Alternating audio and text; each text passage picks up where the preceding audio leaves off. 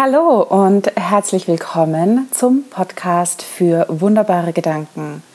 Mein Name ist Karina Schimmel und ich werde dir heute in dieser Folge etwas darüber erzählen, wie du es mit nur einem wunderbaren Gedanken schaffen kannst, dich nicht von deinen anderen Gedanken dominieren zu lassen, denn ja, bei circa 60.000 Gedanken am Tag kann da schon mal ja, ein bisschen sowas aufkommen. Ne? Und häufig sind es ja jetzt auch mal nicht die schönsten Gedanken. Ich ja, erinnere mich da zurück, als ich meine Selbstständigkeit angefangen habe. 2014 war das, im April. Und ich hatte eine mega Angst, ganz ehrlich. Es war für mich so, ähm, ja, ich kam zu dieser Selbstständigkeit wie die Jungfrau zum Kind. Das war eigentlich nicht meine Intention. Ich wollte wieder zurück in die Wirtschaft, allerdings in einer anderen Funktion.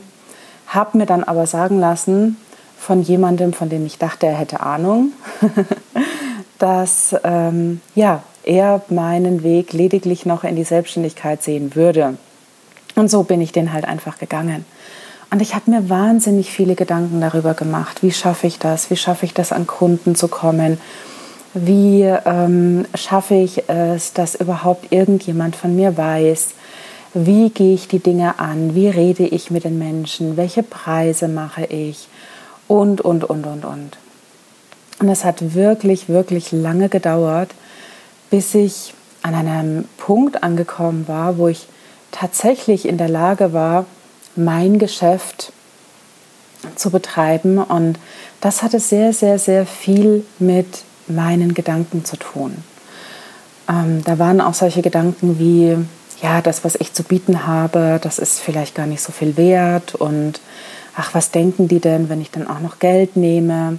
Und diese Gedanken haben sich weitergesponnen. Also auch nicht nur Gedanken über die Selbstständigkeit, da sind auch solche lustigen Gedanken mit reingekommen, wie zum Beispiel, ähm, entschuldige, dass ähm, ja, mein Mann mich äh, erst fragt, ob ich ihn heiraten möchte, wenn ich ähm, genug Gewicht verloren habe. Also du siehst, das waren auch sehr abstruse Gedanken darin. Und trotzdem haben es diese Gedanken geschafft, mein, mein Weltbild zu lenken, also meine Sicht auf die Dinge zu lenken, so wie ich meine Welt, meine Realität gesehen habe.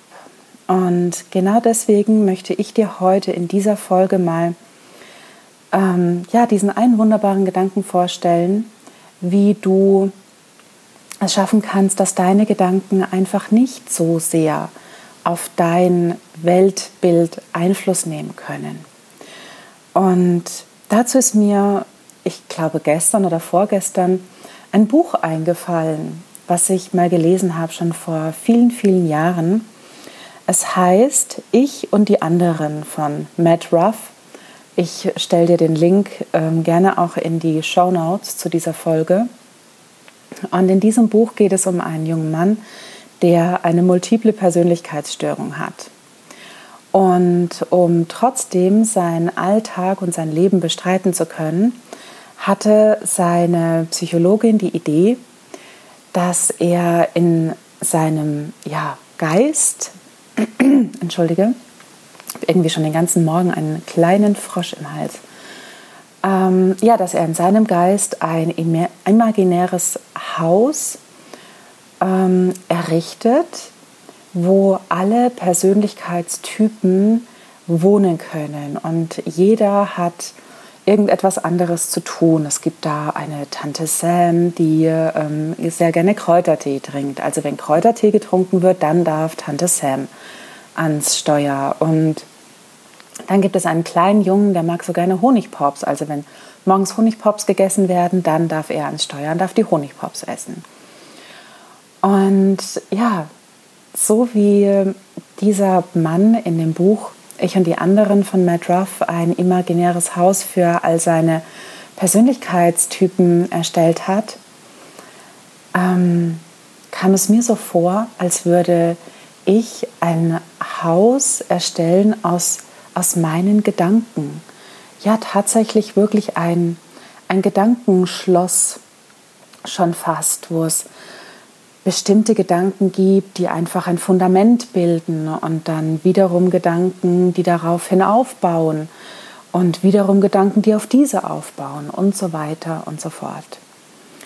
Und ich sitze in diesem Haus oder in diesem Gedankenschloss und erlebe durch den, ja, durch den Spiegel, durch den Filter all dieser Gedanken die Welt. Das heißt, ich schaue hinaus durch die Fenster und durch meine Gedanken sehe ich ein bestimmtes Bild von der Welt da draußen ablaufen. Und ja, manchmal kommen dann nette Nachbarn vorbei und winken und das ist ein schönes Bild. Und dann kommen aber auch mal solche Dinge im Außen vorbei, die mich triggern. Und das stelle ich mir in meiner Welt so vor, als würde da draußen ein LKW vor dem großen Fenster vorbeifahren mit Leuchtereklame, so dass ich schon überhaupt gar nicht die Möglichkeit habe, an diesem LKW mit der Leuchtreklame vorbeizuschauen, obwohl ich genau weiß,